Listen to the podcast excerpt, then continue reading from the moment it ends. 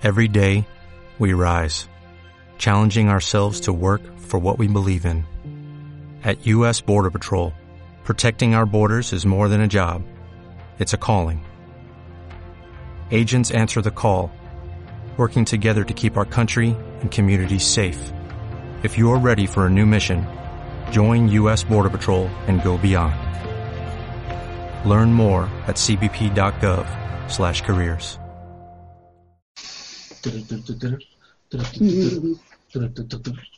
Hola, bienvenidos a Desayuno con Dados. Otra mañana más aquí para dando para dar un poquito de caña, eh, y con un trancazo de dos pares de demonios que espero que me, que me cuide este tipecillo que esté ahora mismo en la antena y que no, no sufra mucho. Y, y eso, bueno, estamos aquí en otro nuevo programa, como yo siempre lo digo, programa, no programa, que la traducción es así. Y, nada, pues estamos muy contentos porque empezamos con, con aquí los grandes Jacobo y, Juan Carlos. Bueno, Juan Carlos ya, pff, esto es la creen de la creen. y, pero hoy, hoy vienen como aficionados, o sea que eh, veremos qué nos cuentan y ese sabor, digamos, de vieja escuela y quizás algo un poquito más nueva. Y ya está, que no, no hablo más, que siempre me pongo aquí a hablar y que ya sabéis que sube el pan cuando yo hablo.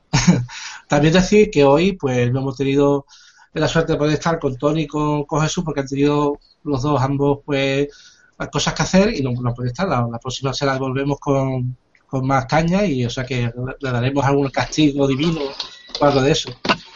O sea, pues nada, paso a, a, a lo diré, a Luis y, y nada, ahí está el, el hombre abstracto, así que Pues no tengo nada más que añadir después de tu mocosa introducción.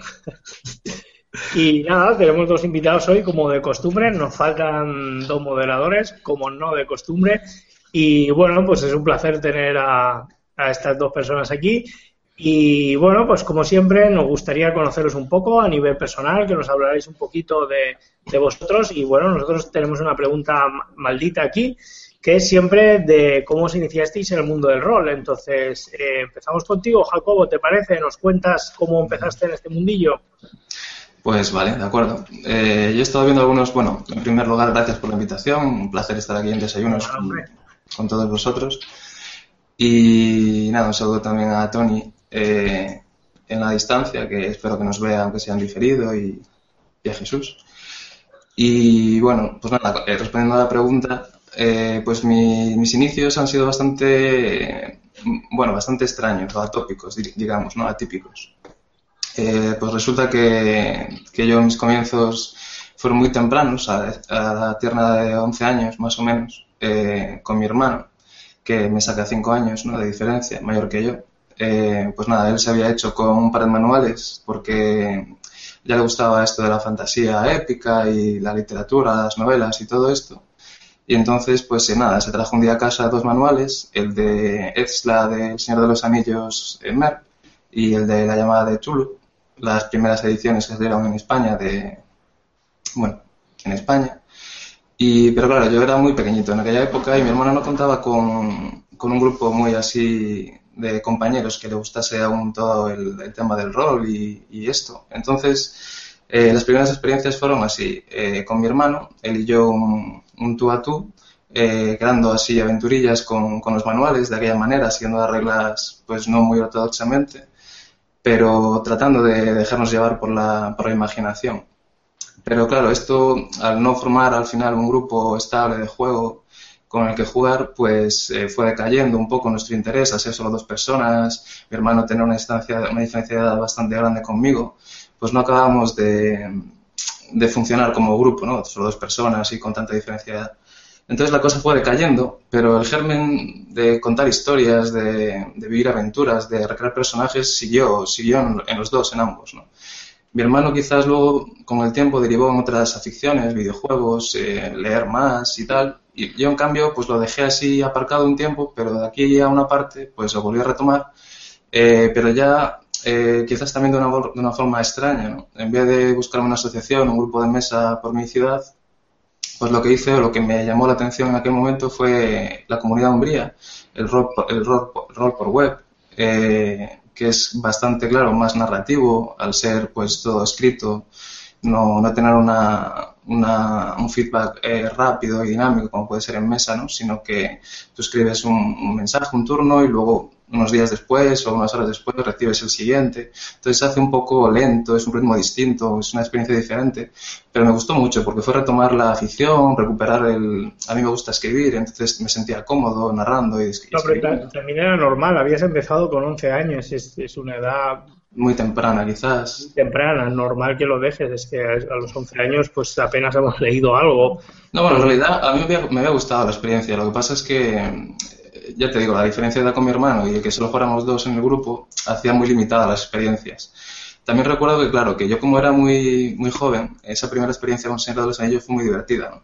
Porque mi hermano trató de masterearme una aventura y entonces me planteó allí en un pueblo medieval, tal, todo muy, muy chulo. Y, yo, con 11 años, la ocurrencia que se me vino a la cabeza es que yo quería trabajar y ganar dinero.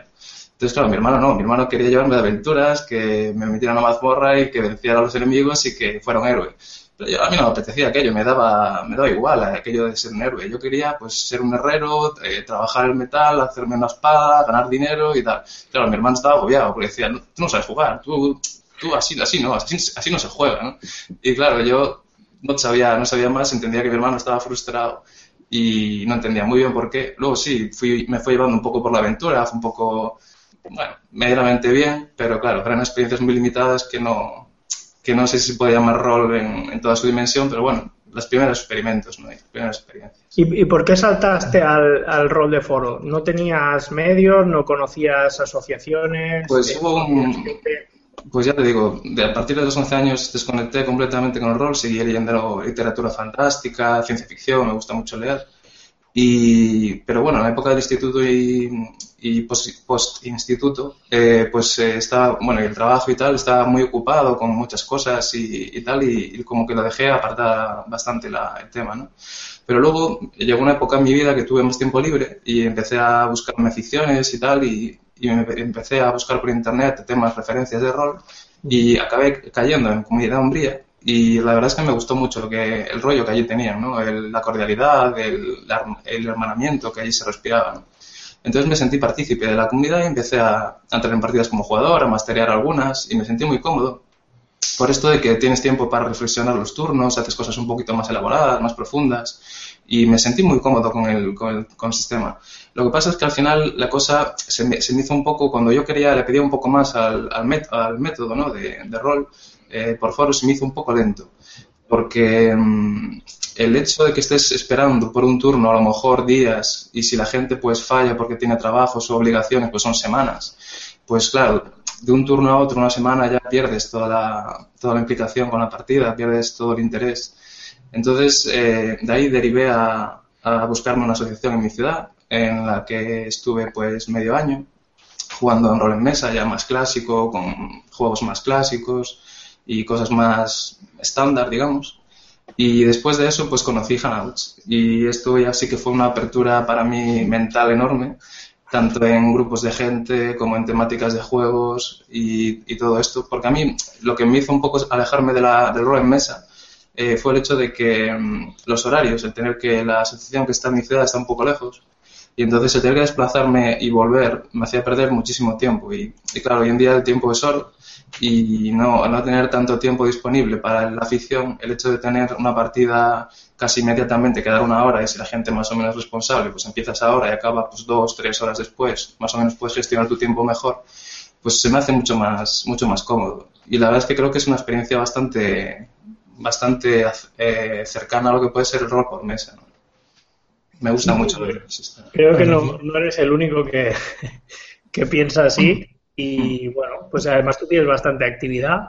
Claro, que eso es increíble, ¿eh? lo de hacerte con, con un juego, o sea, rol por, por foro, que no es lo, más habitual, aunque sí que, es cierto que, claro, para gente que esté siempre ocupada, trabajando y quizá que lo, máximo que tenga es para escribir un pequeño texto bastante rico en, interpretativo, eh, es bastante, bastante extraño, pero vamos, ya seguro que nos hablarás algo más también de esto para saber la gente que se inicia en, este tipo de, rol por foro, como sea, ¿qué, qué tipo de experiencia tiene? ¿Cómo se desarrolla? ¿Cómo... Sí, lo que queráis saber, eh, yo os cuento. Es una buena experiencia, sobre todo si tienes el compromiso de la gente, si es gente que conoces y que está comprometida con la partida y, por ejemplo, se mantiene un ritmo alto de posteo. Eh, si no es diario, pues cada dos días por lo menos un mensaje, ¿no? Para mantener viva la llama de la, de la aventura y de la, y de la trama, ¿no? Sí, sí, sí, es lo que yo creo que es más complicado realmente, porque, eh, o sea, lo que es en sí, mandarte mensaje, porque yo incluso he, eh, he pensado más de una vez de, de jugar por, por WhatsApp, ¿no? o sea, que es más, es más directo. Que, que, juega bastante gente, ¿eh? Por foro. Yo he visto... Ah, sí, sí, sí. bastante... Pero más por la, por la MDT, digo, de, del método, ¿no? O sea, quizás por foro... Eh, si te haces y tienes un buen grupo, sí, es verdad que, que te vas haciendo, tienes un montón de eso, pero que ya la gente, como con el tema del WhatsApp, yo creo que ya que es el siguiente paso ya, para, porque... Pues, ya no lo conozco, pero es algo, algo, a explorar, sin duda, ¿no? Pues implántalo, David, rol por WhatsApp. el copyright aquí de Guti. una, aplicación, una aplicación especial, especial para dados y tal, y ala. estaría, estaría genial. Bueno, todo, todo, lo que sea jugar a rol, sea como sea, es bueno. Yo, yo... Claro, en Comunidad Umbría, por ejemplo, aplicaron eso, un, con, contactaron con programadores ¿no? para hacer una aplicación dentro del foro para poder tirar dados. Y eso es lo que la diferenciaba para mí del resto de, por ejemplo, foros donde se juega a rol, ¿no? A rol por foro. El tener esa aplicacióncilla ahí para, para poder tirar dados y, y también pues que hay una comunidad de eso muy grande que, que te comenta juegos, sistemas, que debaten de, temas roleros y tal. Y, está muy bien, fue una bonita experiencia. Muy bien, pues muy interesante. Ahora vamos a ir a, conocer a Juan Carlos. Eh, luego, Jacobo, si nos quieres comentar algo, algún proyecto en el que estés metido o si quieres eh, ahondamos en esto del rol por foro o cualquier cosa que tengas. Yo hablo, no te preocupes. la segunda parte del programa. Y bueno, vamos a conocer a Juan Carlos, conocido ya por muchas personas, detrás y en las sombras de la editorial Sombra y bueno, queremos conocerte, Juan Carlos, un poco como persona. Y también te vamos a preguntar cómo te iniciaste en este mundillo del rol. Bueno, yo, yo creo que no tengo. Bueno, primero, buenos días a todos. y, y, luego, yo no tengo una historia tan interesante. no, no, no, he, no, he, jugado en, por foro ni he jugado por Hangout. Primero, porque soy de la, de, de, la, de la generación veterana y esas cosas nos salen un poco raras. He jugado alguna vez, he intentado alguna vez jugar por Hangout y no me aclaro y fue, jugué una partida y la verdad es que no, no fue una experiencia, ¿sabes? Yo, yo prefiero el juego de mesa, que es que juego todas las semanas y esas cosas. Entonces, yo empecé a jugar, pero yo, yo provengo de una generación que jugaba a los Wargames. Y no a los Wargames que ahora se llaman Wargames de figuritas, sino a los Wargames de, de ficha de cartón, con hexágonos y esas cosas. Entonces, eh, en aquellos juegos, pues yo, ten, yo tendría 13, 14 años, el, en la publicidad de los juegos, decir, bueno, pues tú te comprabas un juego y lo normal es que, en este caso Avalon Hill, te metiera publicidad de lo que iba a sacar. Y entonces, en una de las páginas de publicidad hablaba de un juego que era RuneQuest, que decía que era un juego de rol. Yo no tenía ni puñetera idea de qué era eso. Dijo, bueno, si no tiene fichas, ¿esto cómo se juega? No tiene tablero, solo es un libro. Entonces, bueno, yo pensaba para mí, digo, esto es un juego de simulación o alguna cosa de esas. Y entonces vi un poco la luz, eh, no sé si recordáis de una serie eh, que se llamaba El Superhéroe Americano. Sí. Pues en esa serie había un capítulo en el que el protagonista de la bueno el, el, la, el objetivo de la serie la, que tenía que proteger estaba en la universidad jugando una partida de rol en vivo. Que yo en aquella época no sabía el rol en vivo ni sabía era una partida de rol pero dije oye pues esto que estaban jugando no es ninguna tontería puede estar bien entonces me acordé del anuncio y entonces ya empecé a investigar. Era una época en la que esto de ponerte en internet poner rol y que te salían un millón de páginas no existía. Entonces, a base de preguntar en la tienda, conseguí con unos amigos eh, comprarnos la caja roja del D&D en inglés. Pero estaba en inglés, ¿sabes? La caja, y nosotros de inglés, pues lo mínimo y justito. Con lo cual no sirvió para nada. como un mundo que se abría, pero que estaba inventado por el inglés. Y entonces, bueno, pues un poco haciendo pruebas muy mal, y ya eh, en realidad mi paso fue ya cuando fui a entrar en la universidad y conocí a una gente que jugaba. Y entonces dije, yo puedo esto probarlo. Entonces jugué un par de partidas con ellos y dije, va, esto ya entiendo la mitad de las cosas que ponía el libro. ya empecé a jugar con, con el compañero del instituto y, y, hasta ahora. He ido cambiando compañeros de juego porque además me he cambiado de ciudad. Pero, pero bueno, he ido manteniendo, he intentado jugar siempre en la universidad. Eh, pues fue la época en la que más jugué. Llegué a tener como cuatro partidas semanales para mis notas lo notaron, ¿sabes? Pero, pero luego ya me moderé, ya después de la universidad ya me moderé y ya juego pues una partida a la semana, que normalmente jugamos los domingos por la tarde, con un grupo más o menos estable y lo que hacemos es ir cambiando de campañas. que jugamos varias campañas a la vez y, vamos, y el director de juego es uno diferente y cada domingo pues jugamos una cosa diferente. Joder, esta, tarde me toca el Hellboy. Una preguntita, Juan Carlos. ¿Cómo, ¿Cómo te hiciste con esa caja roja? O sea, ¿cómo la pediste para que te llegara en inglés? Porque pues había, una, había una tienda de Madrid que sigue estando abierta y, y, bueno, como comprábamos allí todos los Wargames y los comprábamos a través de, siempre llegábamos allí y decían, oye, este juego, oh, eso no es imposible, no sé qué, ah, nada, pídenos, no sé qué, a lo mejor tardaba seis meses en pagarlo, pero, pero se lo pedimos, dijo, eso no, sé, no tengo ni idea qué es, y después de siete, ocho veces a pedírselo, pues al final la trajo. no, no, sé cómo la consiguió. De hecho, la caja yo no la tengo, ¿eh? la caja se, la, se quedó, como la compramos entre varios, pues se la quedó uno del grupo, o sea que yo, yo no tengo la caja roja en inglés. La tengo en español, pero en inglés no. Es increíble, la verdad que, que la, verdad que sí, las dificultades que había quizás antes para el tema de rol en cuanto a... Mira, te digo, yo, yo, vi un anuncio del Rubén Quest y no sabía lo que era. O sea, yo no, no, tenía ni idea de lo que era eso. Sí, en los librojuegos también, que tal como le entró a mi hermana, ¿no? De estos de Elige tu propia aventura, eh, también publicitaban los, los juegos de rol y fue así como le entró. Es cierto, de hecho, cuando salieron los librojuegos yo ya jugaba rol y yo veía los librojuegos y ojo, esto se me queda corto porque yo es lo mismo que el juego sin, sin los números de página. Yo, por ejemplo, el, yo sé que hay mucha afición a los videojuegos porque hay mucha gente que pone el rol a través de los videojuegos. Sí, ahora está volviendo un poquito también. Sí, está volviendo y a mí, me parecen estupendos, ¿eh? A mí también. yo me lo he pasado como enano. Mm. Pero, pero yo siempre dije, joder, había un poquito más, ¿sabes? Yo para mí el, el, rol en mesa era mucho más libre. Es igual que los, hay mucha gente que juega ahora rol gracias a los videojuegos de rol. Pero a los videojuegos he dicho, joder, sí, sí, esto está no muy bien. nada. me limitan por todos lados. Muy bien, pues muy interesante, una historia veterana, lo de la universidad me ha llamado la atención porque es, es muy es muy típico también, yo tengo amigos que, que, cuando llegaron a la universidad era aún no parar, o sea, entraban en la facultad de informática o de física y venga a jugar. Bueno, yo, entré en la de aeronáuticos, a lo mejor es un poco más raro. pero, pero la verdad es que en aquella época en la universidad había muchísimos grupos de juego no sé cómo estará ahora el tema, pero en aquella época había en biología, en, bueno, en casi todas las, en casi todas las universidades que teníamos al lado nosotros, había un grupo, y lo bueno es que nos conocíamos, nos conocíamos, eh, íbamos a sus jornadas, ellos venían a nuestra. Eh, estábamos muy cerca, también es verdad, porque estábamos a 500 metros andando, entonces irte a ver a los de biología, pues era simplemente acercarte, o a los de derecho. Muy bien. Y ahora, Juan Carlos, tras esa carrera, ¿a qué juegas habitualmente? Pues a ver, eh, en esto que te digo de los domingos, ahora mismo tenemos cuatro campañas. Como hay cuatro domingos al mes.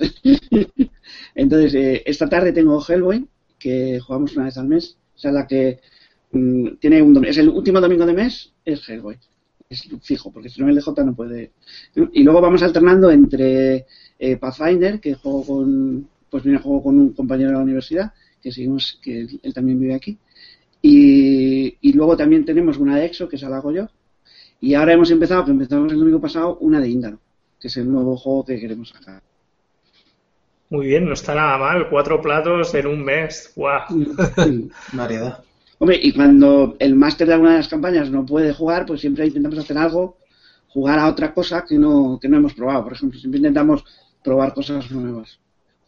normalmente, como no hemos tocado el juego, y no, no lo sabemos, pues suelen ser un fiasco, ¿sabes? Porque hacemos la mitad de las cosas mal, pero bueno, el caso es que cosas.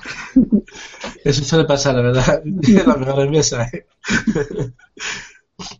Bueno, pues eh, luego entraremos un poco más en, tema editorial. También nos gustaría pues tu opinión respecto a todo lo que vais a hacer con Sombra, todo lo que está saliendo ahora. y,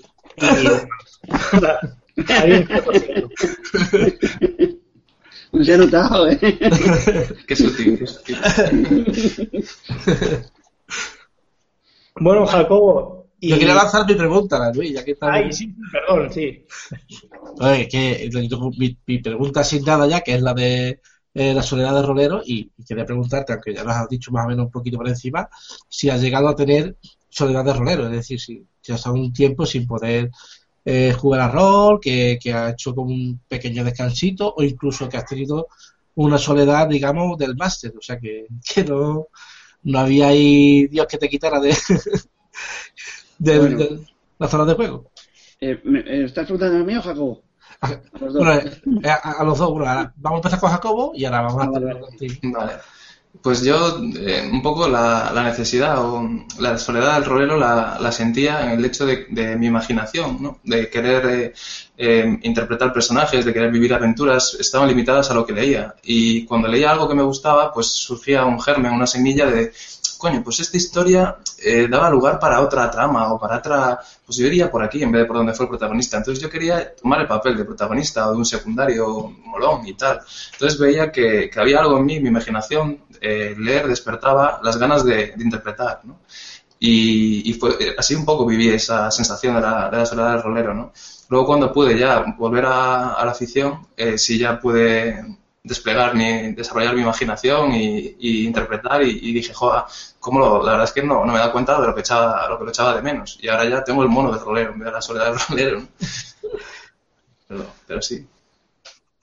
Y bueno, pues en mi caso yo tuve un periodo, pero fue por motivos lógicos, o sea, porque me cambié de ciudad, entonces la gente con la que jugaba pues ya estaba muy lejos.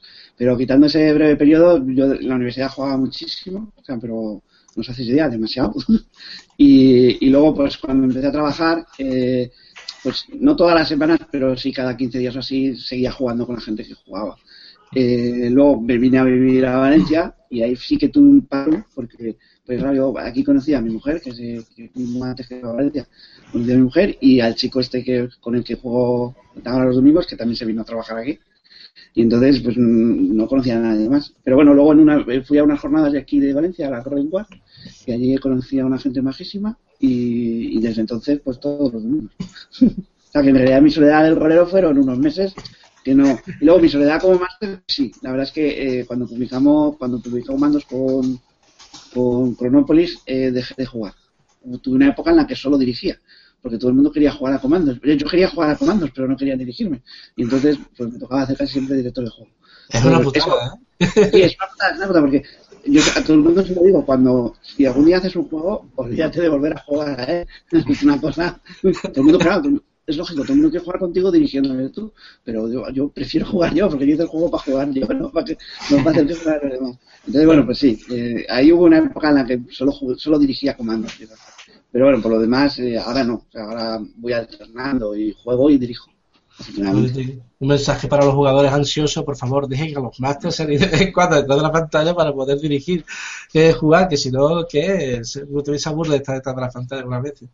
A mí me ha venido una imagen, Juan Carlos, cuando estás contando la diversidad, así estilo un poquito, un poquito americano. Mira. ¿Qué Se me ha venido una imagen de, esa típica litera de, de, universidad, abrirla y llena de dados, ¿no? Dormir encima de dados, ya con tanto dormido seguramente alguna de estas tiene. Hombre, eh, a ver, yo una, una anécdota de esas que quedábamos a jugar los sábados por la mañana porque teníamos el club en la universidad de hecho, lo teníamos en un sótano en la universidad. Y entonces hacía en horario de universidad, o sea, de lunes a sábado. El domingo no podíamos jugar allí, entonces, y el sábado por la tarde tampoco. Entonces, que en realidad, pues, el, horario de, la universidad en la que yo estaba era de, era de tardes. Entonces, o jugábamos por las mañanas o jugábamos los sábados por la mañana. Entonces, un día entrando en la universidad, pues a eso de las 8 de la mañana, estamos allí bajando, pero todos muertos porque nos habíamos ido el viernes de juerga como buenos universitarios, y entonces nos estamos sentando Dice, joder, hacemos por el rol cosas que no hacemos por ir a clase, ¿eh?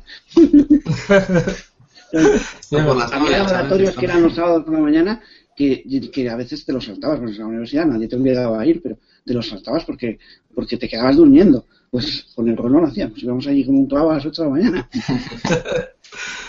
es que había pasión, había pasión. Es que increíble.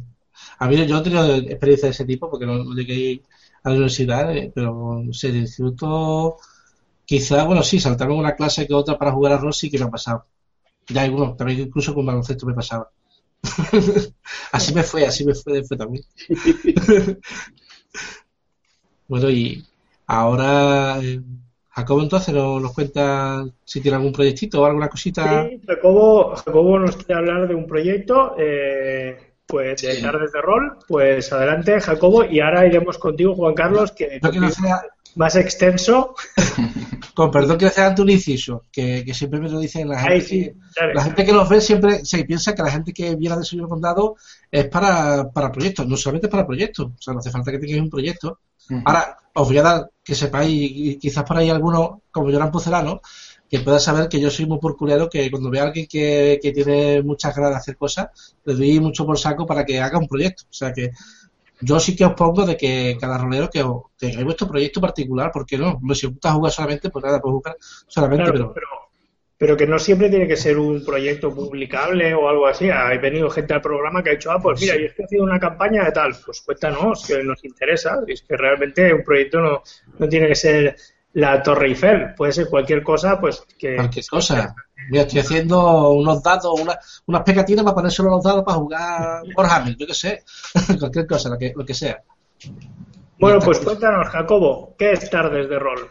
Bueno, pues no es nada, o sea, ni siquiera es un proyecto, más que nada es un espacio en común eh, que surge por una necesidad propia, por egoísmo, claro que es la de que por las noches eh, no tengo, no es mi mejor momento para jugar, ¿no? no es mi, el momento idóneo para poder jugar por las noches, que es cuando más gente coincide en esto de Hanout, a partir de las nueve y media, diez. Eh, entonces yo pues tengo ese espacio por las tardes para poder jugar y por necesidad y por, por interés pues creé este espacio donde la gente que tiene tiempo, este tiempo para jugar a, a rol por, por las tardes, pues nos juntemos y, coincidamos, ¿no? Nos conozcamos y creemos una pequeña comunidad y, para poder jugar en esa franja horaria. Y la verdad es que se creó hace muy poco y estoy muy contento con la acogida que, ha tenido, por la gente que se ha unido, por la participación en la misma. Y también me ha sorprendido la gente que, que realmente estaba interesada en jugar en esta, en esta franja horaria. No es que seamos muchos, es, es evidente que por la noche juega mucha más gente, eh, eh, también debe ser por el hecho de que normalmente eh, la gente que jugamos somos, solemos ser pues ya gente que trabajamos y tal, pero en este franja horaria pues entra más gente, pues estudiantes, gente que tiene tardes libres o gente que a lo mejor pues trabaja por las noches o por las mañanas y tiene esa franja horaria que le viene bien. Y la verdad es que estoy muy contento porque he coincidido con bastante gente, bueno, gente ya empezamos a ser asiduos y empezamos a conocernos y a coincidir en varias partidas y campañas y se está montando un, bueno, un grupito con algunos masters que, con los que estoy muy contento, un nivel bastante, bastante bueno. Eh, pese a que ser, ser gente joven, ¿no? Yo esperaba que a lo mejor las tramas fueran un poquito menos maduras o que quizás los juegos fueran más pues, juveniles, pero no, me he encontrado con la sorpresa de que la gente joven, hay gente joven que también tiene inquietudes eh, muy, muy interesantes, muy afines a, a, gente más, o sea, quiero decir que la edad no, no siempre influye ¿no? en las inquietudes de la gente. Y entonces estoy muy, muy contento con la, con la gente con la que me he encontrado, con la gente con la que estoy jugando y, y con, con, el espacio en común que estamos, que estamos creando. Es muy interesante, no me parece nada egoísta, me parece práctico. De hecho, yo mm. vi, no me he apuntado, pero a mí también me va mejor de tarde. No me he apuntado porque ya tengo las mías y no soy. Y de hecho, cuando juego con mi gente, siempre pongo para jugar a las seis y media, siete, porque si no, te da a las doce de la noche. Yo, estaría en las tardes de rol. Está muy bien. yo sí estoy apuntado porque para poder pillar una partida con, toda la gente, mi, mi grupo de juego, mi grupo de juego, ¿eh, Luis? no, para quedar es muy complicado. Entonces a mí me viene bien estar y yo sigo de trabaquearse el, el, grupo, creo que he sido los primeritos que se, que se apuntó por el mismo tema de eso porque me, me encanta. Todavía no he tenido la suerte de, poder eh, poder jugar alguna, más que nada por eso, porque me ha pillado mal otro tiempo, pero tiempo ahora. ¿Qué tiempo hay seguro? Y vamos, me voy a apuntar alguna porque también es una buena forma de, de, de probar juegos nuevos. Que que esa es la cosa, que tú muchas veces estás, por ejemplo, tengo aquí la tienda de las estiras, y la verdad que me cuesta trabajo de, encontrar gente que tenga ese juego para poder jugarlo. Y ahí, en la, una comunidad grande, siempre es más fácil de poder probar nuevos juegos. Sí, y, hay mucha gente con ganas de jugar casi a lo que sea, ¿no? Tú, si mastereas, la gente te va a seguir. Lo difícil es encontrar masters a veces, ¿no? Que, se comprometan a hacer el trabajo y, llevar a la gente, que es, un esfuerzo, ¿no? El trabajo del máster. ¿Te ocupas de parte administrativa o simplemente has creado la comunidad y que la gente se retroalimente jugando? Sí, yo simplemente cuando veo algo que, pues una persona que se presenta, que tiene ganas de jugar, o alguien que presenta una partida, pues le animo. Trato de fomentar eso, que la gente se una, se junte. Uno dice, ah, una partida para hoy, y hacía un rato uno dijo, oye, hay gente para jugar hoy. Entonces los trato de unir, trato de que se junten. Simplemente hago esa función y que no haya, pues, ni mal rollos. Ni... Que no es poco, ¿eh? Que chupa mucho tiempo de, momento no, no, es mucho problema realmente.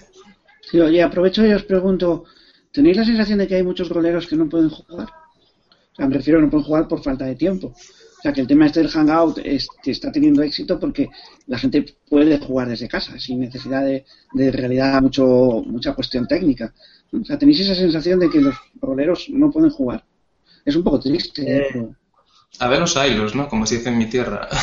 Pero, me refiero, a, o sea, sí, siempre hay, claro. me refiero si es, si es un volumen muy grande. O sea, comparado con el número de roleros que juegan, el volumen de roleros que no pueden jugar es mayor, menor. Quizás no, que no juegan tanto como quisieran, eso seguro.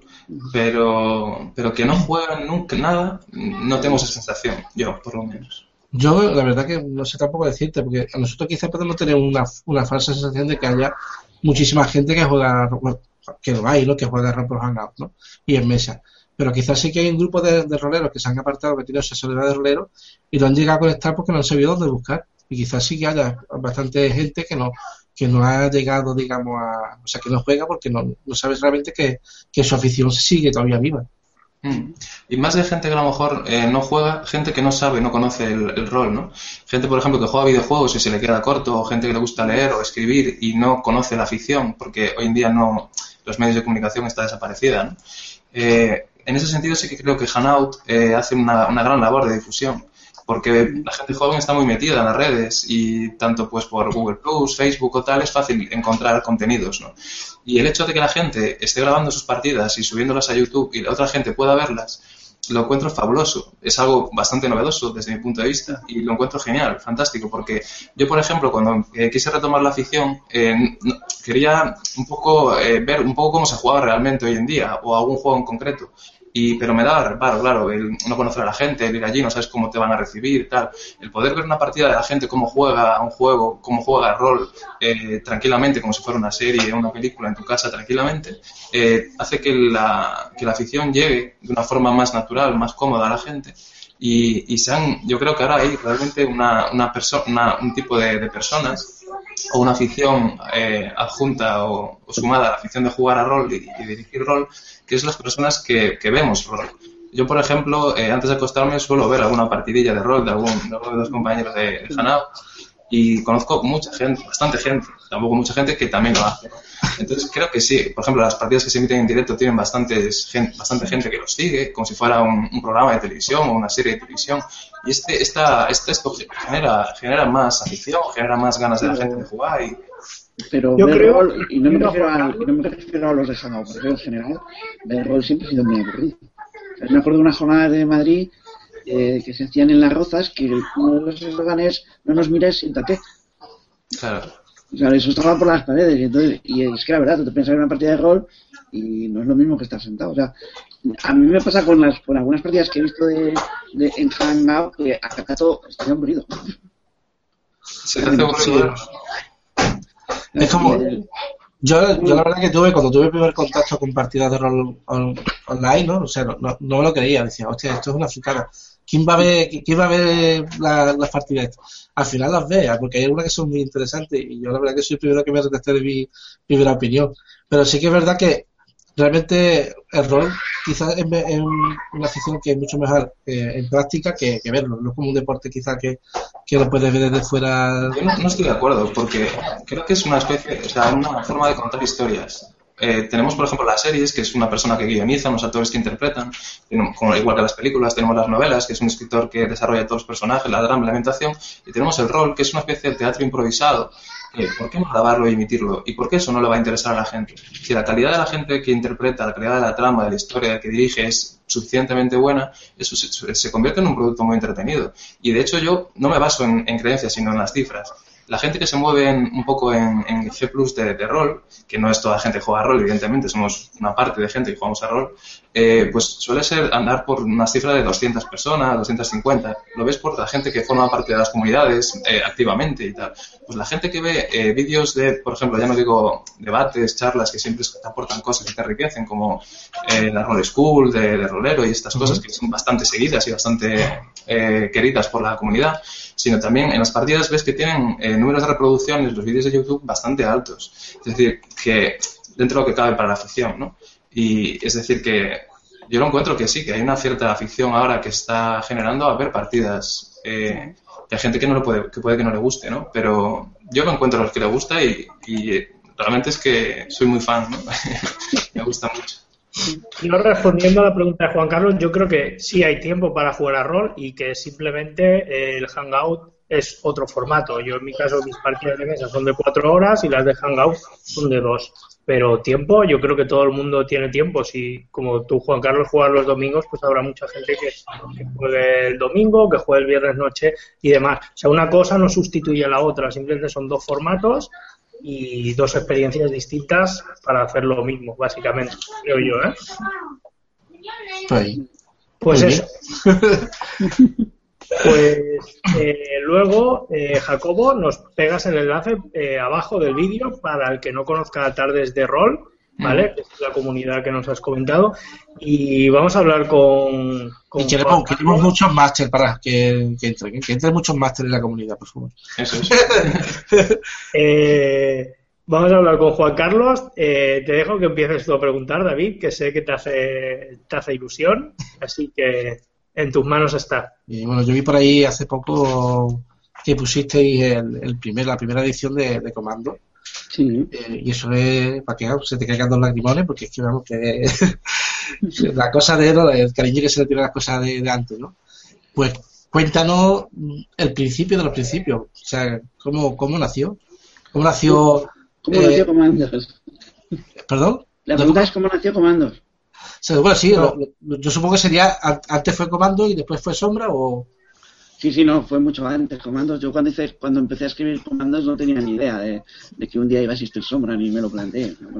A ver, para mí, pues un poco como todo el mundo, al final empiezas a jugar y eres jugador y dices, bueno, voy a ir un pasito más allá, voy a ser director del juego y eres director del juego y dices, bueno, pues voy a ser un poco más allá, voy a cambiar estas reglas que no me gustan y pongo las mías y ya hay un momento que dices, bueno, ¿y, qué tal si en vez de esta temática de elfos y eso, les pongo un castillo que lo tengan que asaltar como si fueran comandos? Entonces, cuando ya llevas cuatro o cinco partidas de esas y tus jugadores dicen, oye, que hemos venido a matar dragones, no a asaltar castillos. Y dices, ah, pues a lo mejor es que debería cambiar de juego. Entonces ahí ya me planteé, me planteé la posibilidad de hacer, de hacer un juego eh, que estuviera concentrado solo en, en, misiones de la Segunda Guerra Mundial. El, ¿Por qué comandos y no operaciones especiales, esas cosas? Bueno, pues porque yo siempre he sido un enamorado de las películas de los vientos de Kelly, los cañones de Navarone, eh, todas esas películas, pues son las películas de mi juventud. Entonces, a mí me gustaban esas películas y si iba a hacer un juego, pues quería hacerlo de una temática que me gustara. Y, eso fue esa fue la razón de, Comandos. De hecho, en la primera edición de Comandos, pues la, la hice cogiendo el Chulu y, y, diciendo, bueno, a ver, ¿qué tiempo? Que Chulu era el juego moderno en aquella época o jugabas a fantasía o jugabas a ciencia ficción o el único juego moderno era el chulo. Dije, bueno, pues más o menos en los años 20, los años 40 no puede haber tanta diferencia. entonces, a partir del chulo, hice, hice comandos. De hecho, el comandos es sistema percentil de la primera edición y la segunda, y igual que el, chulo, o sea, no tiene, no tiene mucho mérito el sistema. O sea, por mi parte, en, el caso del chulo y esas cosas sí lo tenía, pero en mi parte no. Y lo único que fue, lo único que, en realidad la primera edición lo adapté y, ya empecé a hacer partidas y esas cosas. Y ya dejé de jugar a comandos, solo dirigí. bueno, ¿y, cómo, fue el paso, digamos, de, escribirlo, de decir, oye, pues voy a... a, en ese mundo tan desnudo, de gente que, que se que, que frota no, dice, no, no, era, o sea, puede parecer un mundo desnudo, pero no lo era, porque esa es la época de los fanzines. O sea, en, aquella época, quien más que menos hacía un fanzine, bueno, no, alguna gente hacía un fanzine y, y, había fanzines que estaban muy juzgados. Eh, la revista Troll, por ejemplo, empezó siendo, bueno, luego fue una revista eso, pero empezó siendo un fanzine. Y, muchas revistas empezaron siendo un fanzine. Y allí en la universidad los fanzines eran pues, eh, lo habitual. Entonces, claro, ¿por qué no? O sea, al final le estaba viendo los fanzines y digo, bueno, esto es solamente un poco más complicado, pero lo que es la técnica del fanzine y esas cosas la conocíamos. De hecho, en el club donde yo estábamos, ya sacábamos una revista que se llamaba Sombra, la revista, y, y, publicábamos por lo que pasaba en las partidas, las convocatorias de partidas, era un poco nuestro fanzine interno. Y, dijimos, bueno, pues ¿por qué no? Y teníamos allí varios proyectos, había, había varios DJs que tenían varios proyectos en cartera y, el, y, se planteó la posibilidad de editarlos. Entonces, bueno, pues yo me puse con el de comandos, eh, también publicamos una aventura en Prampool para RuneQuest en Egipto antiguo y publicamos también bueno, empezamos a trabajar en una adaptación de Señor de los Anillos para, bueno, que no era Señor Anillos, porque todavía no había salido, pero para jugar en la primera edad. Eso no llegamos a publicarlo. No, pero vamos, el caso es que hicimos varios proyectos y el de comandos pues fue uno de los que salió. Al final, pues en unas cosas que además fue, fue técnicamente bastante complicado porque en aquella época no existían los escáneres sobre mesa ni nada por el Bueno, existían, pero no tenían precios asequibles. Entonces, para conseguir escanear las fotografías y, los, y las que se ven en el, en el, en el libro este que acabamos de publicar, pues todo eso era con un escáner de mano que tenía aquí yo muy despacito, muy despacito, que además me lo prestaron en, en, una de las cátedras de la universidad, me dejaron usarlo, dice, sí, hombre, Juan Carlos, úsalo, para lo que tú quieras. Y bueno, me, me lo prestaron a cambio de que les hiciera un programa para manejar un, un, un, aparato de medición de control numérico, les hice un programa para que lo manejaran, que lo pudieran manejar desde el ordenador y a cambio me dejaban usar el escáner. Y entonces le, era, era muy chungo porque si se te movía un poco la muñeca, no sé qué, la imagen salía completamente destrozada. Entonces tenías que ir perfectamente. Y me hice trucos de ponerme una regla para que el escáner se fuera moviendo lentamente. Vamos, pero al final, bueno, pues eh, lo, hice, pero ya te digo, fue, fue más una técnica de fanzine que una técnica de editorial. Luego, Carlos, perdón. No, no, que es, que es el germen de. Ya se llamaba el fanzine sombra, ya era, había esa, esas ganas sí, de crear, Pero, en ese momento yo no lo sabía. O sea, el, el fanzine, que, de hecho era un, era un periódico mural, porque ni, solo tenía un ejemplar. O sea, lo cambiábamos cada semana. Y, y, lo publicábamos en, en, unos tablones de corcho que había en, la, en el club de juegos. Y, y, se, y se llamaba Sombra. Y ese fue el, ese fue el origen del, del nombre. O sea, y se, de hecho se llamaba Sombra por el por la serie de cómics, que bueno, que era una serie de radio, que era de Shadow. Que, bueno, no sé si la conocéis, supongo que sí. Pues el nombre venía de esa serie de cómics, porque el lema era La sombra lo sabe, pues teníamos el, el ese de la, sombra lo sabe, lo poníamos en la pared y sabíamos lo que habías hecho en las partidas, quién había muerto, quién no había muerto, y lo contábamos todo. Entonces, de ahí vino el nombre, y, ese nombre es el que le damos luego para la editorial. Y, y ese paso se, fue muy duro, digamos, fue difícil. El, el pasar de... ¿Qué, qué, pasa, ¿Qué pasa? El empezar, digamos, empezar como ya como editorial. ¿Qué sigue, ¿Qué sigue a eso, Juan Carlos? ¿Cuál es el ah. momento en el que dices, vale, esto es una editorial, vamos a hacer cosas? Ah, bueno, es que no, no fue así, no fue así. Porque yo publiqué, o sea, publiqué con una de dragón, que era el nombre del club, publicamos ese comandos primera edición, en tapadura, fanzine y esas cosas, y, y, vendimos, pues, la verdad es que no sé el número, pero vamos, unos 30 ejemplares, 40 ejemplares, no vendimos más. Y, y lo vendimos en unas jornadas y, y, también a la gente de allí de la universidad y esas cosas. Y dio la casualidad que uno de esos ejemplares lo compró una persona que luego hizo Chronopolis. Entonces ellos publicaron el universo, eh, estaban ya trabajando en el Superhéroe Inc. y querían publicar más juegos. Y entonces, como había uno de la editorial que tenía mi juego, me llamó, me dijo, oye, este juego que hiciste, has seguido trabajando en él. Y, y, la verdad es que yo no había seguido trabajando en él. Pero dije, sí, sí, sí, claro, claro. entonces, entonces me, dijeron, ah, pues oye, si quieres eh, publicarlo, lo, eh, quedamos un día, haces una partida y lo damos. Les hice una partida a los de la editorial, les gustó y, a partir de ahí yo ya me metí un poco en el mundo editorial, pero como autor hacías las decisiones editoriales eran de Chronopolis. Yo curioseaba por allí, oye, ¿esto por qué lo has hecho? ¿Y qué programa es este? ¿Y esto dónde lo has conseguido? Y fui aprendiendo. Entonces, cuando Chronopolis decide cerrar, porque un poco se les pierden el... La editorial no estaba perdiendo dinero, estaba, hasta donde yo sé, él iba bien económicamente, pero, pero sí que, que, se separaron un poco los, los editores, cada uno con otras prioridades, ¿no? Uno que se casó y tenía niños, otro que empezó a trabajar en la radio, entonces se fueron separando un poco. Entonces la, editorial pues ya no, es, no les movía tanto, entonces la cerraron. Entonces yo me quedé con, de hecho me quedé con el suplemento del Pacífico a medias y dije, oye, ¿y ahora qué hago? y entonces de, el, la decisión fue, bueno, pues tengo dos opciones, o, o les compro la editorial y continúo con Chronopolis, que pusieron un precio muy alto, o hago una editorial nueva. Y entonces hice una editorial nueva. Ya sabías el mundillo. Ya conocías el bueno, mundillo, ¿no? Ya... Yo pensaba que sabía el mundillo, pero luego me dieron tortas por todos lados y aprendí a base de tortas. Como todos, ¿no? sí. Y este, este, ¿no? Es segunda edición, ¿no? Ese es el de Chronopolis, sí, la segunda edición. Este sería, sí, sí, aquí va, Chronopolis. Uh -huh. Y, y ahora, o sea, manteniendo, digamos, el tema del juego, el paso tan grande de este a esto, ¿tú cómo, cómo se gestó, digamos, el sistema sombra de juego? Es, bueno, es que, el, el, sistema sombra, el sistema sombra se gesta para el EXO, eh, que es el juego de ciencia ficción que fue el primero que sacamos, aunque no el primero que hicimos. Y, y el y, el, y ahí se gesta el sistema porque hay cinco personas que están trabajando en EXO que queremos crear un sistema nuevo para que no fuera, o sea, pues lo, típico, de juego nuevo o sistema nuevo. Y empezamos a crearlo. Y, así surgió el sistema sombra a base de mucha prueba, porque va a tener dados de 6. O sea, que lo fuimos probando, cambiando, añadiendo cosas, quitando, discutiendo mucho. Eh, y además éramos muy cabezones los cinco, con lo cual discutimos mucho. Y, y, al, y al final salió un sistema sombra para EXO el sistema sombra ha evolucionado bastante, ha ido mejorando estas cosas, porque al final de todo aprendes. Y cuando me propusieron hacer el comandos en sombra, o sea, cuando la gente de sombra me dijo, oye, vamos a sacar el comandos, que ha llegado ya el momento de sacarlo, y que además no teníamos otra cosa para sacar y hay que sacar algo. Bueno, pues el, en ese momento Sombra ya había tomado la decisión de que todos los juegos iban a tener sistema de sombra, porque queríamos que todos los jugadores tuvieran, encontraran esa facilidad para jugar con nuestros juegos. O sea, si sabes jugar a nuestros juegos, sabes jugar a cualquiera a lo mejor dirigir no, pero jugar sí. O sea, te puedes entrar en la mesa y ponerte a jugar. Y entonces esa era la idea. Entonces había que transformar todo el sistema de percentil al sistema de sombra. Pero fue más fácil de lo que parece, porque al final los tipos de daño, son, aunque tú tiras tres dados, el daño se hace con dos. Y en el sistema percentil los daños de las armas eran con dos dados también, dos dados de 100. Con lo cual, eh, hacer el paso fue realmente muy sencillo. Mucho más sencillo de lo que parece. Muy bien. ¿Qué tal, una preguntilla, ¿qué tal encaja el sistema, eh, el sistema sombra en, rol negro? ¿Se adapta bien, A ver, el sistema sombra es muy mortal, eh, que es una cosa que nos gusta del sistema sombra.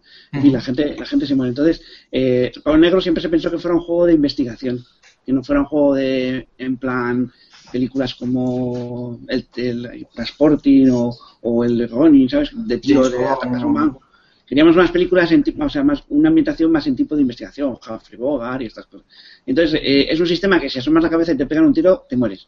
Con lo cual, los jugadores, los jugadores lo saben y, Claro, es la idea, o sea, es un poco en Chulu, sabes que si abres el libro mágico, lo normal es que te vuelvas loco.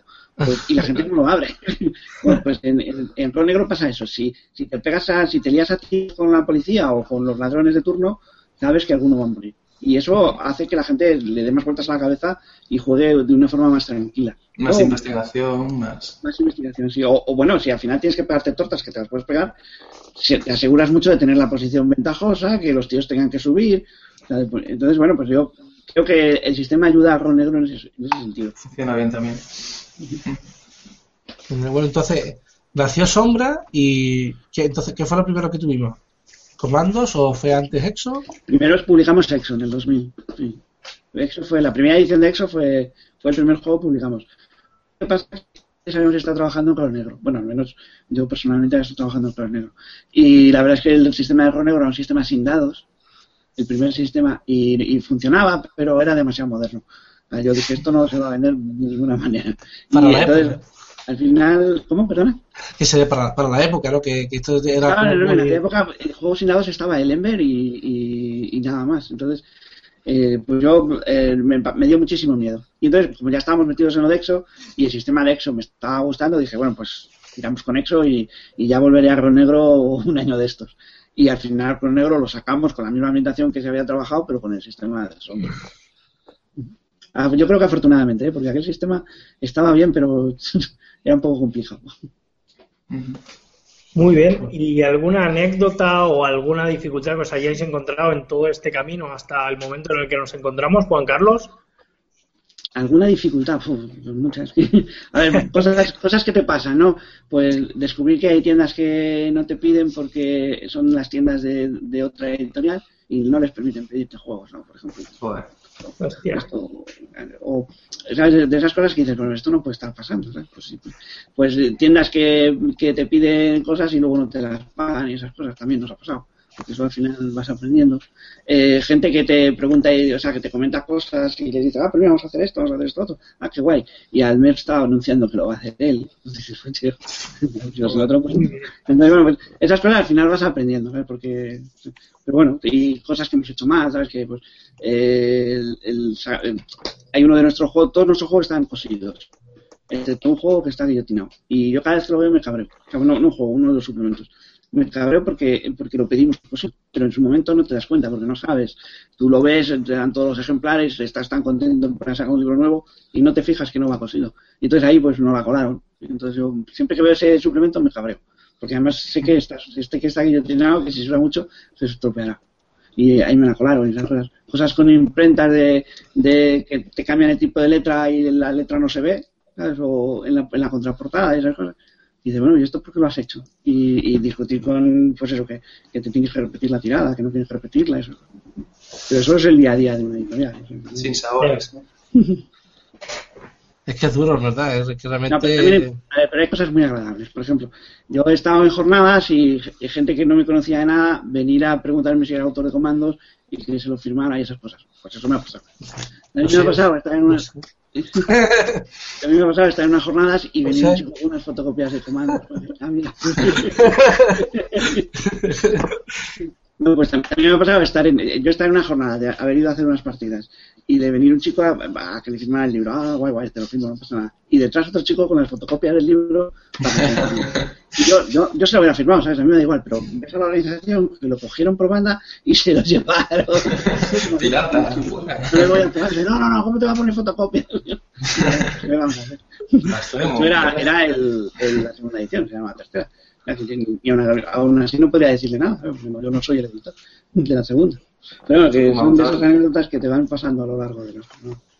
Y ahora como editor, ¿también tú mismo verías mal que te trajeran unas fotocopias de un producto tuyo? No, no, no, no, Mira, primero porque no... Porque por mucho que te cabres es una cosa que no puedes evitar, ¿sabes? Es como si eres padre y te dicen, ah, vas a dejar a tu hija salir con minifalda. No lo vas a poder evitar.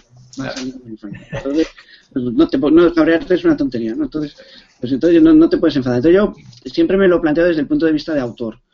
Dices, si hay alguien que ha considerado que tu libro es interesante como para tenerlo, pues es un, en realidad te está haciendo un, un halago. Te quedas como una, una fotocopia o esas, yo, yo prefiero que me lo compre, claro. Es un halago mucho mayor. Pero si no puedes comprar, hay gente, entiendo que estamos en, no estamos en una época muy bollante. Mm. Es cierto que desde, desde Sombra intentamos sacar los libros baratos y, yo por eso, por ejemplo, nos ayuda mucho con la, con la eh, las copias no autorizadas, ¿no? O sea, porque al final comprarte el libro te sale más barato que fotocopiarlo más o menos, ¿no? O sea, por, te sale más caro, pero no te sale tan caro como decir, no. Pero bueno. Eh, y lo tienes bien editado, bien eh, maquetado, bien, quiero decir, bien. Siempre intentamos que en los libros incluimos una tarjeta de cliente que te da contenidos adicionales en la página web y esas cosas. Bueno, pues yo, en, lo hacemos un poco para que la gente, la gente, yo creo que eso la gente lo valora y prefiere comprarse el original a fotocopiarse.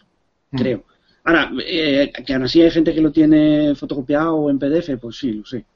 De hecho, yo tengo una colección de todos los PDFs de sombra que los voy descubriendo por ahí y los voy bajando para ver qué tal lo han hecho. O sea que no, no, no me puedo. Bueno, Juan Carlos, y aunque muchos ya lo sabemos, eh, pero cuéntanos para las personas que nos estén viendo y para hacer un poquito de publicidad, ¿qué llega nuevo de sombra? Cuéntanos. Bueno, pasa que dijisteis que yo venía aquí como aficionado, ¿eh? Solo me preguntas. No, pero, pero, vale. no, no, te cuento, te cuento, te cuento, no importa. No te importa, si no, es, pues. como, es, es, como lo de dirigir, es como lo de dirigir. Yo ya no juego, yo dirijo, pues, pues igual, hace mucho que ya no hablo como aficionado, sino como editor. No, pero yo te cuento, te cuento. El, a ver, ahora mismo estamos trabajando como juegos, estamos trabajando en un juego que se llama Índalo, que es un juego de superhéroes eh, no muy no muy superheroicos, ¿sabes? con poderes, pero sin, sin ser sin, sin ser demasiado poderoso. O sea, Superman no tiene cabida, para que os hagáis una idea. Bueno. Y, y, bueno, la idea es eh, que, que, hemos creado una dinámica, que es lo que estamos probando ahora, una dinámica de viñetas, el, que lo que hace es que tú en realidad juegues a cómics de superhéroes. No, no es un juego de superhéroes. Una de las cosas que siempre he echado en cara a los juegos de superhéroes es que no, funcionan bien con el rol, no encajan bien, porque los guionistas de cómics hacen trampas. Siempre sacan al, al, al, El grupo siempre tiene los mismos personajes para enfrentarse con el supergrupo, ¿sabes? El, con el de los villanos. Y, o siempre hay uno al nivel del, del personaje. Entonces, eso en, en, rol no funciona, porque si tienes. Imagínate tú tuvieras la Liga de la Justicia. Pues tú sacas un grupo de supervillanos, llega Superman, se carga a todos, menos al poderoso. Luego ya todos van contra el poderoso. Eso en los cómics no pasa, pero en el rol sí. Entonces lo que hemos creado es un sistema que para que eso no pase. Bueno, primero, no juega Superman para que eso no pase. Y luego hemos creado, yo creo que un buen sistema para que cuando tú te levantes de la mesa pienses que has jugado un cómic, no, un, no una película de superhéroes o un, una aventura de superhéroes. Eso está bueno, estamos probándolo, o sea, tiene sus cosas y negativamente, pues por ejemplo, rompe la continuidad temporal. Porque tú puedes poner en los cómics, eh, te permite poner una viñeta de eh, hace dos semanas y jugar lo que pasó hace dos semanas. o mientras tanto y aparecer helicópteros por ahí. Eso también se puede hacer con las viñetas. Y entonces, a los jugadores al principio les cuesta la cosa no sea continua, ni que, ni que todo el mundo tenga las mismas oportunidades de actuar, de que la iniciativa no sea como, como en los juegos normales. Entonces, estamos probando, a ver si funciona. Si funciona, pues y seguimos adelante. Eso como juegos. Y como suplementos, IMO lo estoy acabando ya de maquetar. Ya le he cogido a Juan, que es el otro autor, y le he dicho, mira, no me entregues más cosas, porque ya no, no entra. Ya esto tiene casi 200 páginas y esto no entra. Y en cuanto lo acabe de maquetar, lo meto en imprenta. Mi idea es tenerlo en imprenta eh, para, o sea, para que pueda estar en las tiendas antes de las Sonic, que son el rey. Bueno, yo te quería preguntar a, nivel personal eh, el tema de novela, porque he visto que este año pasado eh, sacasteis una novela basada en Exo y tal. ¿Qué tal? ¿Ha funcionado? ¿Tú crees que ha gustado? ¿Vosotros haréis más novelas? Vale. Eh, me gusta mucho que me haga esa pregunta. Primero que hablar de mi libro. No, la verdad es que yo no he sacado la novela, la he sacado Ediciones Epicismo. Pues a lo mejor esas preguntas las tienes que hacer a ellos. O sea, yo escribí la novela y se la enseñé, les gustó, y bueno, se, la enseñé a ellos y se la enseñé a más gente. Esto. Y, y les gustó y, le, y decidieron publicarla. Y, hombre, yo, yo creo que ha funcionado bien por la gente que me dice que la ha comprado. Pero en realidad las cifras, las cifras aún no las conozco, porque como esto la, por, según contrato tiene unas fechas, pues hasta que no llegue esa fecha no me dicen resultados. Pero bueno, que, que, yo creo que va bien, ¿sabes? Por los. Sí, sí, yo, yo te preguntaba como autor, ya sé que la editado. A ver, como autor, eh, pues la verdad es que el mundo editorial literario es un poco desesperante. Porque a veces leo a algunos editores de literatura que piden cosas y claro que dices, bueno, pero ¿qué estás pidiendo? Por ejemplo, el otro día, eh, ayer, ayer sí, eh, mandé un manuscrito a una otra novela que he escrito de fantasía. Y, y, el, y el, el, editor quería que, que el, el, manuscrito estuviera, estuviera mm, escrito correctamente ortotipográficamente hablando. Entonces tú dices, bueno, eso es que no tenga falta de ortografía. Vale, eso es normal que tú. Pero te pedía, por ejemplo, que no pusieras guiones, sino rayas, o que las rayas estuvieran, no tuvieran un espacio detrás. O sea, corrección total. Y, yo entiendo que eso, vale, te quita mucho trabajo, pero tú siendo editor tienes que ser capaz de leer un manuscrito, aunque tenga un guion en vez de una raya. O sea, yo no creo que sea tan importante. es que, sí, parece ser que sí lo es. Y entonces, pues, al final, eh, creo que eh, a mí eso me desespera muchísimo. Luego que mandas cosas a los editores y no te contestan. bueno, no sabes si les ha llegado el manuscrito. Y, os, sorprenderá, pero es una práctica muy habitual. Y, pero, y, tampoco te hacen, o sea, mira, no me gusta tu manuscrito porque eres una mierda de escritor. O sea, yo eso lo prefiero a ese silencio. dices, bueno, ¿se habrá caído una papelera? no, sé como, como escritor, el mundo editorial literario es, es bastante desilusionante. O sea, yo pero bueno, luego en el caso de Epicismo pues me dio una gran sorpresa, porque yo se la mandé sin mucha esperanza. Ellos publicaban a Gabriel Bermúdez y digo, joder, estaba mucho más a nivel. Y dije, bueno, pues les interesa. Y lo publicaron, o sea, les gustó, de hecho les gustó mucho. Y, fueron ellos los que dijeron de publicarlo, entonces, yo encantado. De hecho, ahora estoy escribiendo, no la continuidad de la historia, porque no es no, no, no lo escribí pensando en tuviera continuidad, pero sí sale la misma gente y esas cosas. Yo te quería preguntar, Juan Carlos, que veo por, vamos, por lo que has ido contando, que eres un creador nato, vamos, que lo tuyo es fluir y fluir y fluir y crear. Entonces, la pregunta es, eh, un creador con una trayectoria tan larga como es la tuya, eh, que ha participado, pues eso, desde creación de juegos de rol a novelas, eh, ¿alguna vez has tenido, has sufrido la crisis del creador en la que tenías por a lo mejor algún compromiso o necesidad de crear y estabas bloqueado, no te surgían ideas, no tenías inspiración, o siempre has sido una persona que has tenido inspiración constante durante tu vida y siempre, no te ha costado crear y crear y crear. No, no, o sea, tuve una, además tuve una época bastante mala, allá por 2005, 2006, ¿sabes? Eh, pero al, final fue una cuestión de, una cuestión médica, ¿sabes? que no dormía. Tenía una época en la que no dormía. Y entonces eh, no era capaz de alcanzar la fase REM por la noche. yo, me levantaba cansado. De hecho, me di cuenta que me estaba pasando algo porque me dormí en una partida de rol. Joder. frito. Y no, y no dirigía yo, que eso podía ser peor, ¿no? jugando, me quedé dormido. Entonces, cuando me desperté, me dije, esto no es normal. Entonces ya le, se lo comenté al médico y al final me, me trataron y estas cosas y ya estoy bien. Y, y, entonces yo sí me di cuenta que me di cuenta que estaba mejor porque me di cuenta que empezaba a acordarme de lo que había soñado. Y a partir de ahí volví a tener esa producción. Pero tuve ahí una época de dos años, dos años y medio que, que bueno, primero estaba cabreado todo el día porque no, estaba, no había dormido y luego el, el, eso es cierto que no tenía, no tenía producción. no, no era capaz de hacer nada. No era capaz de hacer nada. fue algo eh, circunstancial, pero no algo inherente a tu forma de ser. Mi recomendación para la gente que si está así bloqueado, eh, lo mejor es la disciplina. No me refiero a que pegues a nadie, ¿no? me refiero a, a, ser constante. A mí me ayuda mucho. Yo, yo, escribo todos los días, o sea, sábados y domingos, ¿no? Que eso es nuevo, pero yo escribo todos los días, desde que me levanto, 8, 8 y media, hasta las 10 y 10 y media, hasta que me canso de escribir. Entonces, todos los días escribo dos horas, hora y media, eh, y me siento delante. Hay días que no escribes nada, que lo único que haces es perfilar personajes o tramas o no sé qué, y hay días que, que te cunde y haces 10 páginas. Pero, pero eso es lo que realmente te hace tener creatividad. al final, eh, hay una frase que dice que, que un libro es 1% eh, de inspiración, un 99% de transpiración. Y yo es una frase con la que estoy muy de acuerdo. Hay otra que dice que las, cuando, cuando llegan las musas te tienen que pillar trabajando no estás trabajando, no hay problema. Pues yo, yo creo que yo siempre recomiendo, a, a todos los escritores de sombras, siempre recomiendo que se pongan una disciplina. No es necesario escribir todos los días, yo lo hago porque puedo. Pero si, si tú solo puedes dedicarle un día a la semana, dedícaselo. Pero dedícaselo siempre. No hay otro compromiso. a mí me ayuda. También es verdad que cada uno es, es, es un libro diferente. ¿sabes? Que no, que no, no, no los, los, consejos no sirven para nadie, pero ese es el que a mí me funciona. Yo tenía una preguntita que nos, ha puesto aquí desde YouTube Oscar Peña, que es eh, ¿cómo ha sido llevar una revista tan longeva?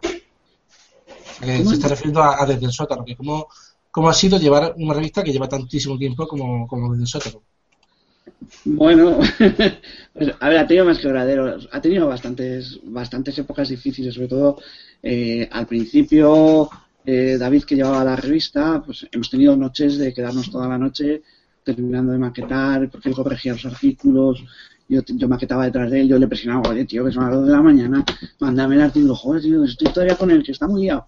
Y, nos hemos tirado noches y además hemos discutido, porque al final no era una forma de Pero la verdad es que desde hace, yo creo, desde el número 80 o algo así, empezamos con otra dinámica de trabajo, empezamos a, a ser más abiertos, Em, con, los artículos que se estaban escribiendo, los, redactores empezaron a conocer lo que estaban haciendo los demás y poco a poco hemos creado una dinámica y la verdad es que ahora la revista el día 15 la tengo terminada. Esos agobios de, ah, estamos 15 por la noche y aún no empezaba a maquetar, eso ya no existe. Y creo que el secreto ha sido haber creado una dinámica de trabajo cómoda para todo el mundo y, que está funcionando. Y, bueno, eh, la verdad es que yo estoy muy contento de, las revistas del sótano nos quitan mucho tiempo. Posiblemente le dedico una semana de cada cuatro, eh, le dedico íntegra a la revista. Pero, porque yo, aunque no me parezca, escribo muchos artículos. Entonces tengo un par de seudónimos y, son Pero bueno, independiente de eso, que los escribo porque me apetece, no porque esté obligado. El, el, cuando piensas en la revista, pues no piensas en otras cosas y al final tu tiempo está enfocado a eso. Y claro, yo cuando veo que vamos a poner publicar la 139 o esas cosas, pues digo, joder, pues ya nos falta muy poquito para adelantar a la web y esas cosas. y, y bueno, yo ya te lo pregunté, te recordé en el vídeo que hice allí en, el Anglés, que tuve la suerte de conocerte, que la verdad que eres un tío encantador, tal como se te ve ahora aquí online, que en persona no es para hacerte la pelota, pero es, la verdad que, la verdad que da, gusto hablar contigo, ¿no? Eres una, persona muy abierta. Y, y, era la cosa de que, eh, ya que lo estás escuchando todo el mundo aquí en directo, o en diferido, eh, pues que, que sepan que también pueden apoyarnos a, la revista mandando también su propia material, ¿no? Sí, sí, sí, sí. o sea, cualquier persona que quiera escribir cualquier cosa eh, está abierta.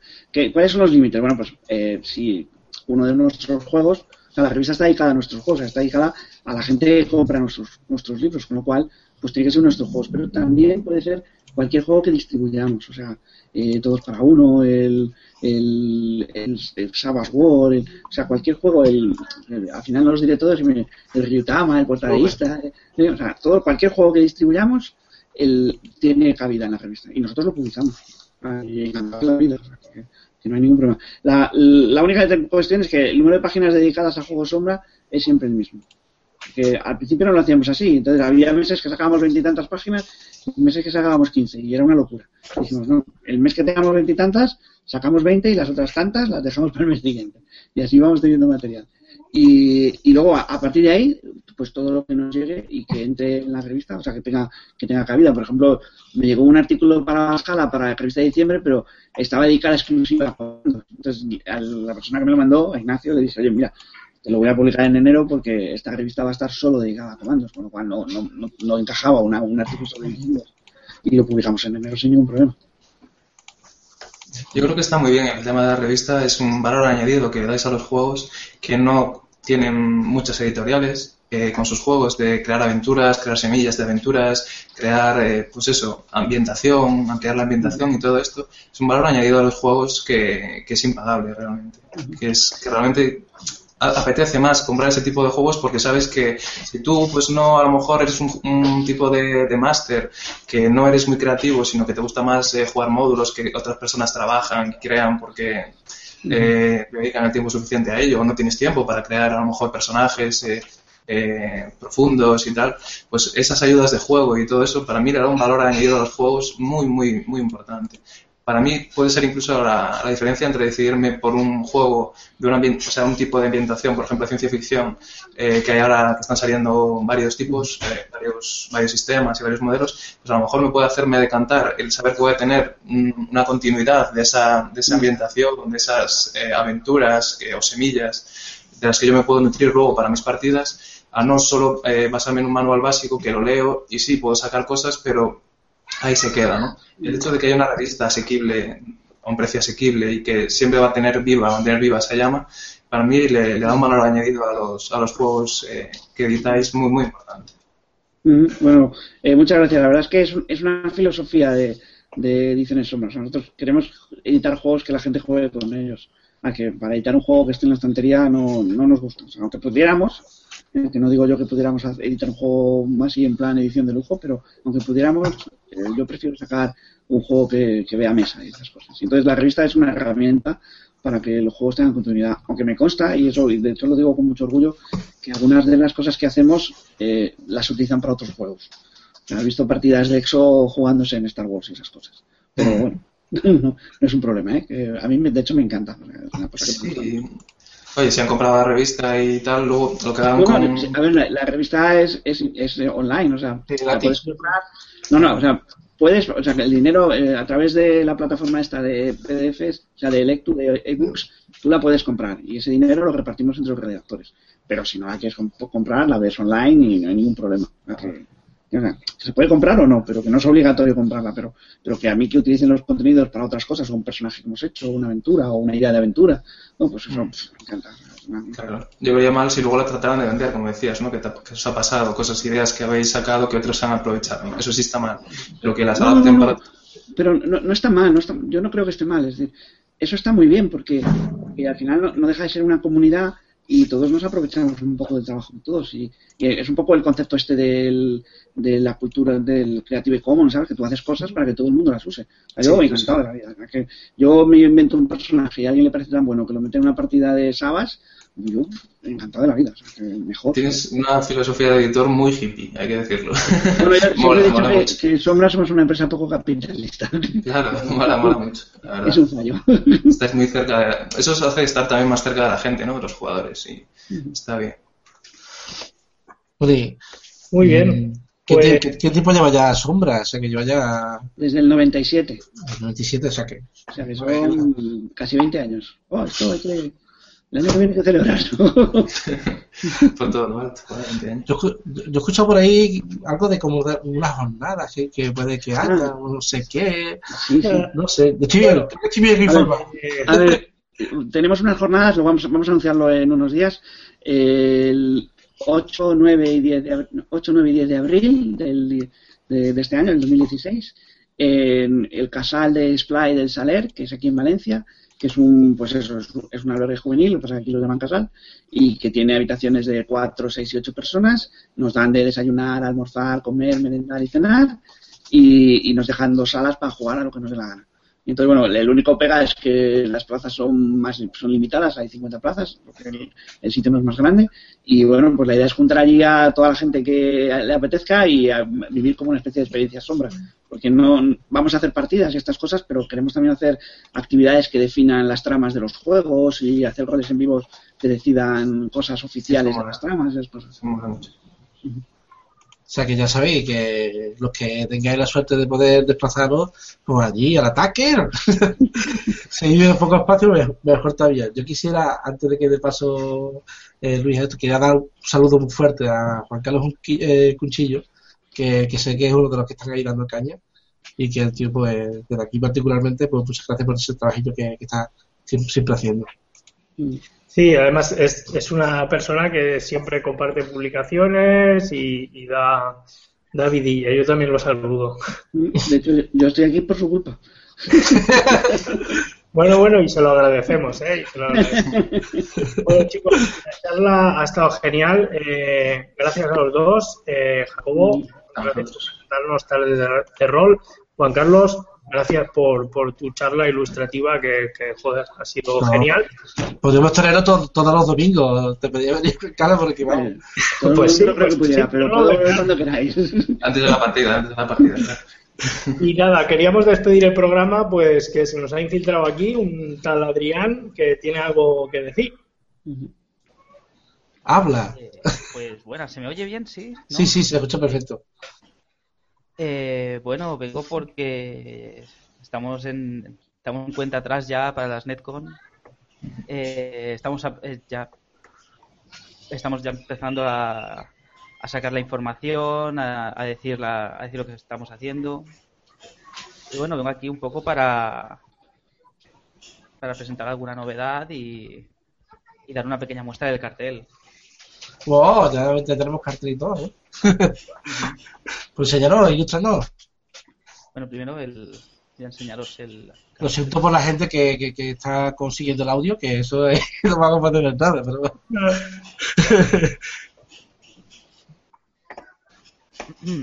Hay algunas partes un poco tapadas, pero eso no está acabado. Eso es una, es una pequeña muestra.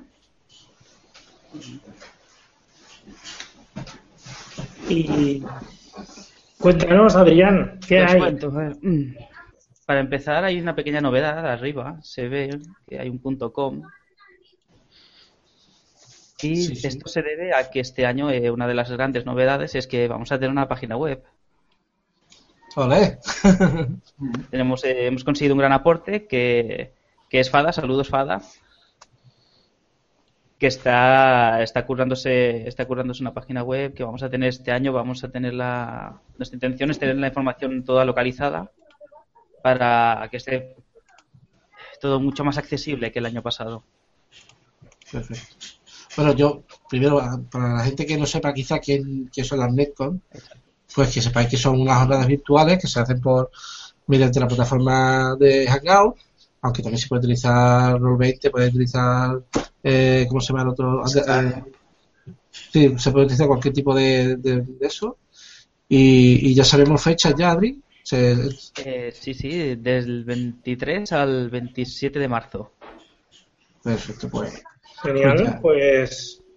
Por supuesto, ya sabéis que os podéis también apuntar. Supongo que de aquí en breve pondréis la, la lista para poder apuntar los matches de su partida y, y apuntaros después ya posteriormente cada, cada jugador a, a esa partida. Ya sabes que este tipo de, eventos se realiza a nivel global, o sea que, que los guay, ¿no? Que, que está jugando con, con quizás pues alguien que esté al otro lado del mundo, un argentino, un mexicano, cualquier persona que sea de la hispana, que, que lo bonito estamos uniendo mesas de juego que están, vamos, a cientos y miles de, kilómetros. La evaluación del año pasado es súper positiva. Se hicieron casi 50 partidas, tres días de misiones, realmente genial. O sea, un motivo más para jugar más este año. O sea que si no tenéis ocasión de jugar por Hangout, pues esta es una de las oportunidades más gordas. y sabéis, que nos estamos dejando hablar, Adrián. Perdón. No pasa nada, no, no, está haciendo, está haciendo bien la está haciendo muy buena sube, se me sube, se me sube. No, que quería, hacer autopromo, que decir que, que Desayuno con Dados, tal como la anterior vez, pues hará un programa especial también para las, las Que lo sepáis. O sea, también estamos pensando de que, que eso no. A ver cómo me levanto. a ver, a ver a qué hora te vas a dormir también. Tanto sí. ocupar. Bueno, bueno, si eh, ¿tienes más que añadir, Adrián, o sí? Bueno, eh, que estén atentos a la, al perfil de a los perfiles, tanto de Google Plus como el de, el de Facebook, si alguien está por Facebook, que iremos dando noticias en cuanto tengamos la página disponible, pues la pondremos, igual que el cartel cuando esté completo. Y bueno, también anunciaremos el comienzo de inscripciones. Y nada, que estamos eh, con muchas ganas de empezar eh, y de que llegue ya esta, esta siguiente Semana Santa. Estupendo. Pues eh, Adrián, cuando colguemos el vídeo del programa, pon un enlace para el que no lo vea. Y pues nada, despedimos este domingo de desayuno con una compañía estupenda. Y nada, pues daros las gracias a todos los que nos habéis estado viendo y que habéis podido disfrutar pues de, de esta charla que hemos tenido. Sí, sí, vamos. Aquí. Y nada, un saludo a Tony y a Jesús que nos han dejado aquí solos. Sí, eso. La próxima ya sabéis lo que tenéis que hacer, cabrones. Bueno, chicos, hasta dentro de dos semanas. Espérate, espérate, que os voy a hacer pan comando, ya que estamos. ¿Eh?